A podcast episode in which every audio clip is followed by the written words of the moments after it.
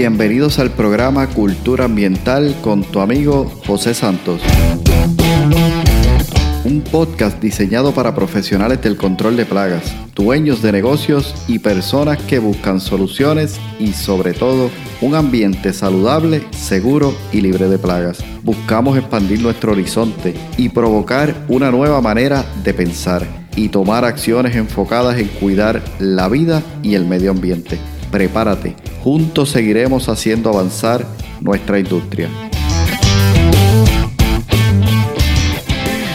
Hola, ¿qué tal? Bienvenidos al episodio de hoy. Un gusto saludarte nuevamente desde aquí, desde el podcast, tu programa Cultura Ambiental. Y hoy continuamos. Me siento súper contento porque continuamos con el tema que traemos ya desde el episodio número 50. Te invito, si no has escuchado alguno de los episodios anteriores, que al terminar este episodio vayas y escuches para que puedas entrar en contexto de todo lo que estamos hablando. Y el tema que traemos básicamente está enfocado en incrementar la seguridad y reducir la exposición a la toxicidad por medio del uso del el equipo de protección adecuado. Y rápidamente me gustaría hacer, digamos, un breve resumen de lo que estuvimos tocando en el episodio anterior y luego comenzar con el tema que traemos para hoy sobre la primera fase de lo que es el ciclo de uso de plaguicidas. Entonces, hablamos anteriormente o mencionamos lo que es la toxicidad y dijimos que es la capacidad innata de un químico para ser dañino a cierto nivel y que podemos encontrar o saber lo que es la toxicidad como un valor, el LD50. Y dijimos que entre menor ese valor, mayor la toxicidad del producto químico o plaguicida. Conversamos sobre las fases o el ciclo de uso de plaguicida y dijimos que este tiene al menos siete pasos distintos y que cada uno de estos pasos se debe considerar el equipo de protección adecuado. También estuvimos mencionando una regla, ¿verdad? Como, como una regla oficial de lo que es el ciclo de uso de plaguicida y que esta dice, entre menos, mejor. Y aquí una nota, eh, porque puede surgir una pregunta, ¿no? Esta frase o esta regla general que se está utilizando en el ciclo de uso de plaguicidas, ¿realmente va en contra del uso de los plaguicidas? Y la respuesta es no. Al contrario, apunta al uso adecuado de los plaguicidas. Es decir, el hecho de que se usen menos no necesariamente significa que no se considere el plaguicida como una herramienta dentro del manejo integrado de plagas, sino al contrario, el utilizarlo adecuadamente es la manera correcta de utilizarlo como parte del manejo integrado de plagas. Entonces, la cantidad de un plaguicida a usarse, por ejemplo, en una empresa, digamos, eh, grande, va a ser mayor a la cantidad de plaguicidas que va a manejar tal vez una empresa mediana o pequeña. Sino que al decir entre menos, mejor, simplemente estamos apuntando al sentido común, al uso correcto de los plaguicidas. ¿Ok? Eso, ¿verdad? Como una nota eh, que quise dejar aquí aclaratoria. Entonces, comencemos hoy con el primero de los pasos del ciclo del plaguicida, el cual es selección y adquisición del plaguicida. Para una mejor explicación de mi parte voy a dividirlo en dos, es decir, vamos hoy a hablar sobre lo que es la selección y en el próximo episodio entonces cerramos, ¿verdad? Este primer, eh, esta primera fase hablando sobre la adquisición. La selección de un plaguicida depende de cuatro factores importantes. Número uno, la plaga objetivo. Segundo, el lugar en que se aplicará. Número 3, el ingrediente activo. Y en cuarto lugar, la formulación. Estos cuatro puntos son básicamente la fórmula clave para nosotros poder seleccionar el plaguicida adecuado. Entonces, si nos los planteamos, ¿verdad? En, términos de pregunta que nos ayudan a poder identificar un poco mejor nuestra necesidad, a la hora de escoger un plaguicida, podríamos decir, ¿qué plaga voy a tratar? ¿Dónde está la plaga? ¿Qué ingrediente activo es el adecuado? Y finalmente, qué formulación es la más apropiada para este tipo de aplicación en particular. Si comenzamos hablando, ¿verdad? Por el primer punto que es la plaga objetivo, es decir, el tipo de plaga que voy a tratar, ya que de acuerdo al tipo de plaga es su clasificación. Me explico. Si estamos tratando con insectos, estaremos entonces buscando un plaguicida insecticida. Si son aves, avicida. Si son ácaros, acaricida. Si fuesen hongos, fungicidas. Y si se trata de roedores, rodenticidas. Y si fuesen termitas, termicidas. Entonces, de acuerdo a la identificación de la plaga objetivo, nosotros podemos seleccionar el tipo de plaguicida a utilizarse, porque sabemos que para poder tener buenos resultados, que es lo que todos y cada uno de nosotros buscamos, debemos comenzar, como dicen, ¿verdad?, con el pie derecho. Entonces, un término importante a definir, eh, aunque sabemos, es eh, la palabrita SIDA, ¿no? Que significa matar. Entonces, cada uno de estos plaguicidas tiene un efecto, que luego lo explicaré más adelante, que tiene que ver con el ingrediente activo, que lo que va a hacer es que va a matar eso para lo que fue diseñado. Otro punto importante dentro de la plaga objetivo es la etapa de la plaga. Es decir, si estamos trabajando con adultos, vamos a necesitar entonces un plaguicida que ataque o trabaje con adulticida. Si estoy en una etapa larval, es decir, necesito afectar a las larvas, necesito un larvicida. Y si fuese el caso de que necesito afectar la etapa de los huevos, pues entonces necesito un ovicida. Cada etapa también nos va a ayudar a poder seleccionar adecuadamente el plaguicida de manera tal que pueda obtener los resultados que estoy buscando. Y por último, el modo de acción. El modo de acción es la manera en que se afecta a la plaga. Entonces tenemos generalmente tres tipos de modo de acción. Número uno, el sistema digestivo. Y esto es cuando ya la plaga consume el producto en la forma en que fue diseñado, ¿verdad? En esa formulación, pero es ingerido por la plaga. También están la formulación o el modo, debo decir, el modo de acción de contacto por medio de absorción. Es decir, es posible que una superficie que ha sido tratada con un plaguicida, al llegar a la plaga y entrar en contacto con esa superficie, absorbe el ingrediente activo de manera tal que va a tener un efecto en la plaga. Y también está el modo de acción eh, que básicamente es cuando se absorbe por la respiración, que se conoce como inhalación el modo de acción es lo que nos va a ayudar a establecer, escúchame bien, la estrategia adecuada, no solamente para tener los resultados necesarios que estamos buscando, sino además para cuidar el medio ambiente. ¿A qué me refiero? Bueno, aquí un ejemplo. Si estamos utilizando organofosforados, pues sabemos que los organofosforados se descomponen rápidamente en el medio ambiente, que además no son almacenados, o sea, absorbidos por, por nuestro cuerpo por largos periodos de tiempo, ya sea en seres humanos, en animales e incluso en la vida silvestre. El hecho de poder identificar esa característica particular del plaguicida que voy a utilizar me ayuda a contribuir, además, como dije, de obtener los resultados, me, me, ayuda a contribuir al medio ambiente. Y eso es una parte importante de nuestra función como profesionales de control de plaga. Ahora, para cerrar entonces este primer punto de la plaga objetivo, debo recordarte que es importante poder hacer una correcta identificación. Si vas a hacer una correcta identificación de la plaga, para ello hace falta una correcta inspección. Entonces vas viendo cómo todo se va uniendo, ¿no? Hablamos hace un tiempo atrás sobre la, la inspección los elementos esenciales que se deben tener, qué equipos incluso se deben considerar para poder hacer una buena inspección, porque ese es el resultado que tú necesitas tener para llegar a este punto. Identificar una plaga correcta para poder seleccionar el plaguicida correcto. Eh, tal vez más adelante hablemos un poquito más específico, aunque contamos con el episodio de Eda Martínez que habló bastante sobre el tema de identificación de plagas. Posiblemente hablemos un poco más adelante sobre este tema eh, en el caso de algunos consejos particulares. El segundo punto de selección de plaguicida es el lugar en el que se aplicará. Es decir, dónde está la plaga a la que yo voy a estar tratando.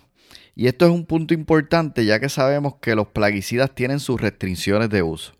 Es bien importante cuando entremos a la parte ¿verdad? de adquisición, vamos a tocar el tema de la etiqueta, no en su totalidad, pero sí algunos encasillados esenciales y uno de ellos es el entender dónde se puede aplicar este plaguicida, el cual ya adquirí.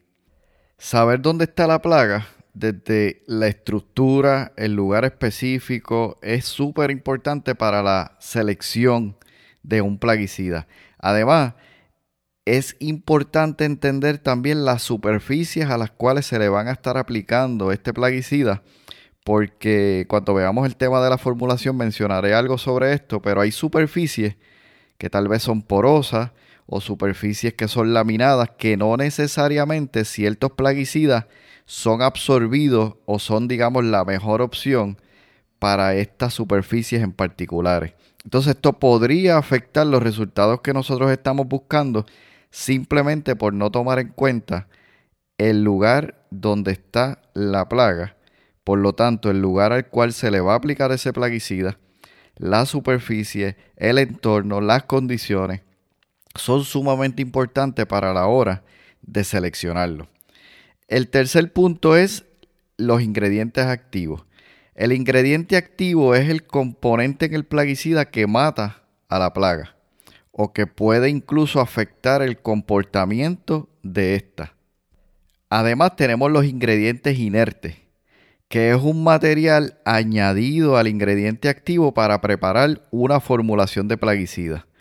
Y esta combinación es sumamente interesante porque las combinaciones de uno o más ingredientes activos en conjunto con los ingredientes inertes es lo que hace o aumenta las posibilidades de nuestros modos de acción. Es decir, puedes tener un producto con un mismo ingrediente activo, pero los ingredientes inertes son todos distintos, lo cual hace a ese producto mejor que otro.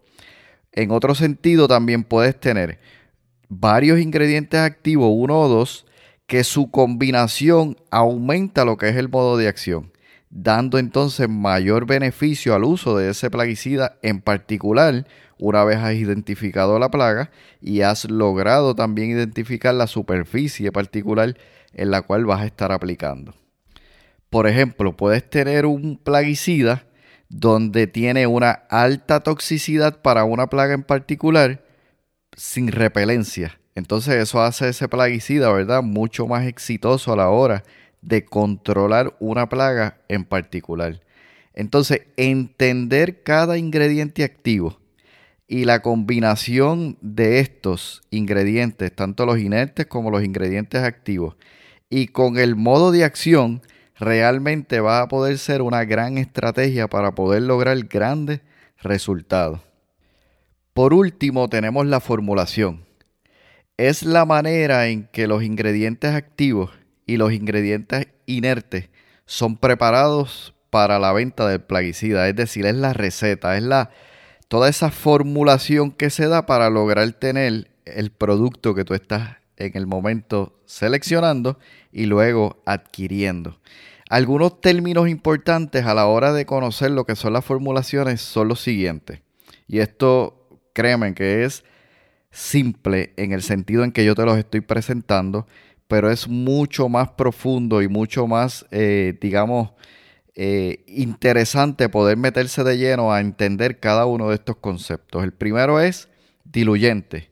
Es un material para diluir o transportar el ingrediente activo. Emulsificante. Sustancia química que permite estar suspendido en otro emulsión, una mezcla en la que un líquido está suspendido como pequeñas gotas, es decir, microscópicas, en otro líquido. Ingrediente soluble. Es un ingrediente que se disuelve en un líquido. Adherente, material añadido para aumentar adherencia. Surfactante, un material añadido para incrementar la emulsificación o dispersación del plaguicida. Agente humectante, un químico que promociona que un líquido se disperse o que tenga contacto con una superficie de manera más completa. Todos y cada uno de estos elementos son utilizados para poder crear formulaciones. Y aquí lo importante es que tú puedas ir a tus libros de texto y poder repasar estos conceptos, porque yo lo que estoy queriendo es llamar la atención. Llamar tu atención para que repases cada uno de estos conceptos y comiences a preparar una estrategia en la cual puedas incluir la selección no solamente como el ciclo de uso de plaguicida común, sino en tu empresa. Es decir, conoces cada una de las fases o los pasos dentro de este ciclo, los aplicas, porque recuerda las 3P. Estamos queriendo pensar, planear y poner en acción. Y de eso es que se trata todos estos episodios que estamos desarrollando sobre el uso correcto de plaguicida, el uso correcto del equipo de protección, porque queremos lograr maximizar nuestros resultados y al mismo tiempo poder, como dije en un inicio, hacerlo de manera segura, eficaz y logrando tener los resultados que queremos en los servicios que ofrecemos. Tenemos entonces lo que son las formulaciones y dentro de las formulaciones están las formulaciones líquidas y las formulaciones secas. Dentro de las formulaciones líquidas están los concentrados. Es decir, aquí hay tres. Los emulsificables, o conocidos como CE, las suspensiones, los SC y los microencapsulados que se pueden identificar como SC, FM o ME en el caso de los floables. En segundo, como formulaciones líquidas, también tenemos los aerosoles líquidos que están listos o ready para utilizarse, los RTU, como se le conoce en inglés, los aerosoles presurizados y los fumigantes. En cuanto a las formulaciones secas, tenemos los polvos P, los polvos humectables, los pH o los H, los sebos, se le identifica con la C, los granulados G, los pellets y tabletas, los PS, y los fumigantes. Y cada uno de estos tiene sus ventajas y sus desventajas. Y me gustaría rápidamente simplemente tomar uno, dos o hasta tres para mencionarte algunas de las ventajas de utilizar una formulación versus otra. En el caso de las formulaciones líquidas, por ejemplo, si tomamos los concentrados emulsificables, los CE o E, una característica son que son diluibles con agua para formar líquidos lechosos o claros para la aspersión. Entonces, como ventaja, pues podemos ver lo siguiente. Son fáciles de mezclar y aplicar, requiere poca agitación y son residuos pequeños o invisibles. Ahora, también tienen sus desventajas y es que es fácil absorción por la piel. Y ahí hay que tener mucho cuidado. Es decir, cuando vayamos a utilizar este tipo de productos, debemos tener en cuenta una buena protección para nuestra piel porque estos productos sabemos que tienen esa desventaja, ¿no? Son fácilmente absorbidos por cierta superficie para la aplicación, pero al mismo tiempo son fácilmente absorbidos por nuestra piel, lo cual no necesariamente lo hace conveniente si lo utilizamos sin el equipo de protección adecuado. Y además son solventes, eh, lo que pueden corroer ciertas partes suaves, ¿verdad? De las perjadoras. Si tomamos las soluciones, eh, digamos las formulaciones, debo decir, suspensiones concentradas, pues tenemos aquí como una característica que son ingredientes activos que están en finas partículas, las cuales están suspendidas en formulaciones de otros ingredientes y normalmente están diluidas en agua para su suspensión. Algunas de las ventajas son que tienen una buena actividad residual.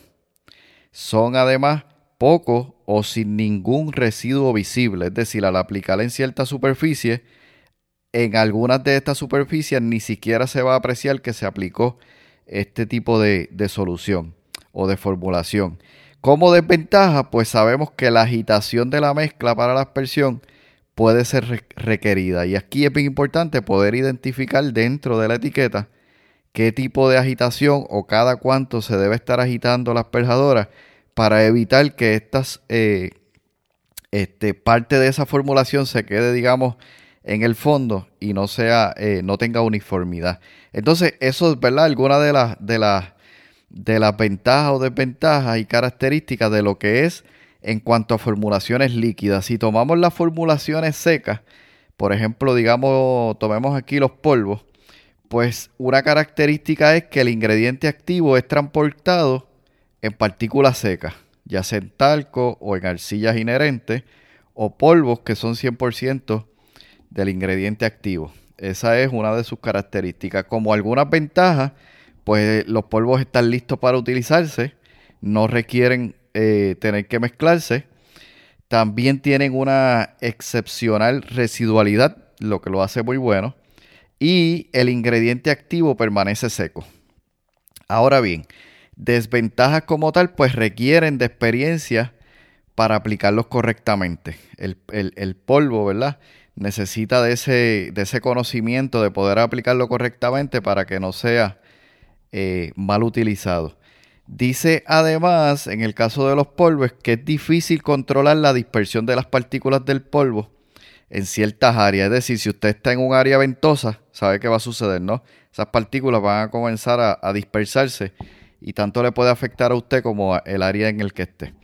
Entonces, eh, bueno, simplemente quería mencionarte lo que es algunas características y ventajas de lo que son las formulaciones tanto líquidas como secas.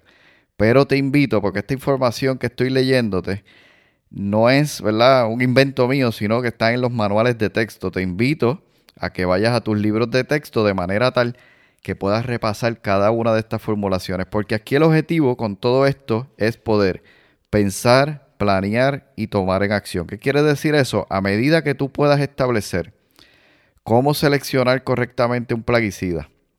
Una vez que identificas la plaga objetivo, las áreas a donde van a ser tratadas, las formulaciones o los ingredientes activos que se necesitan y el modo de acción, tú tienes una estrategia completa. ¿Para qué? Para lograr el resultado correcto, para trabajar de manera adecuada con el equipo de protección adecuado, de manera que tú puedas llegar a este lugar, resolver el problema y retirarte sabiendo que has hecho lo correcto en todas las direcciones.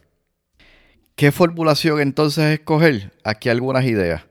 Las instrucciones de la etiqueta y las precauciones te va a ayudar a poder seleccionar cuál realmente puede ser la mejor formulación del plaguicida a utilizar.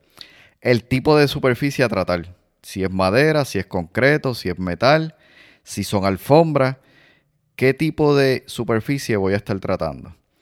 Otro punto es el equipo de aplicación disponible y el más adecuado. Es posible que puedas tener un producto que sea el correcto, que está perfecto para ese uso. Sin embargo, cuando vas a tus equipos, dices, pero yo no tengo este equipo de aplicación, por lo tanto necesito buscar una segunda opción. Además, la seguridad adecuada. Eso es lo que venimos hablando. El costo también es importante hay oportunidades de conseguir productos en muchas ocasiones, eh, si haces el análisis correcto, productos mucho más económicos que posiblemente logran el objetivo que estás buscando porque has hecho el análisis. No necesariamente el producto más costoso es el mejor, como de igual manera no necesariamente el producto más económico es el mejor. Estos son algunas ideas, ¿verdad? Este, que te comparto para que tú puedas seleccionar no solamente la formulación adecuada, sino el plaguicida adecuado. Entonces, hemos estado hablando hoy sobre lo que es el primer paso del ciclo de uso necesario para la hora de seleccionar un, un plaguicida. En el próximo episodio vamos a estar hablando sobre la adquisición, es decir, ya hice mi análisis, ya sé dónde voy a tratar a la plaga, sé cuál es la plaga objetivo, ya identifiqué la formulación correcta con su modo de acción, con sus ingredientes activos, eh, cuál es lo que más me conviene en este caso y voy ahora a adquirir el producto. Y la pregunta es aquí, una vez que adquiere ese producto, ¿qué debo conocer o qué debo tener en cuenta? Y sobre todo enfocado a lo que es el equipo de protección. Entonces, si hiciera la siguiente pregunta, venimos hablando sobre cómo incrementar la seguridad y reducir la toxicidad de los plaguicidas que utilizamos. Cuando mencionamos la parte de selección, posiblemente estés diciendo, pero aquí yo no necesito utilizar ningún tipo de protección. Eh, debo decir, equipo de protección para poder seleccionar un producto. Y eso es una excelente pregunta hacerse, porque tal vez no necesitas un equipo de protección como tal en este momento, pero sí necesitas la herramienta adecuada que es lo que acabamos de ver poder entender los elementos necesarios para poder seleccionar adecuadamente un producto para que incluso te vaya preparando el camino para que a la hora de utilizar ese plaguicida ya tú conozcas y sepas cuáles son los pasos a seguir, el equipo de protección adecuado, reduces totalmente la exposición a este plaguicida si tienes algunas otras alternativas y eso te va a ayudar en gran manera. Entonces, los resultados que obtengas en tu servicio siempre, siempre van a ser producto del conocimiento adquirido y aplicado. Y la preparación siempre va a jugar un factor importante en todo eso. Aquí, hasta hoy, con el tema, ¿verdad? De esta primera fase, y hablamos sobre la selección. Nos estaremos viendo o escuchando la próxima semana en el próximo episodio donde vamos a estar hablando sobre la adquisición ¿Y qué sucede una vez que adquirimos el producto plaguicida que vamos a utilizar? Como siempre digo, recuerda, juntos seguiremos haciendo avanzar nuestra industria. Has escuchado el podcast Cultura Ambiental. Para más información visita nuestra página web culturaambientalpr.com Allí encontrarás información sobre este tema y sobre otros temas de interés. Cultura ambiental, impactando la industria del control de plagas.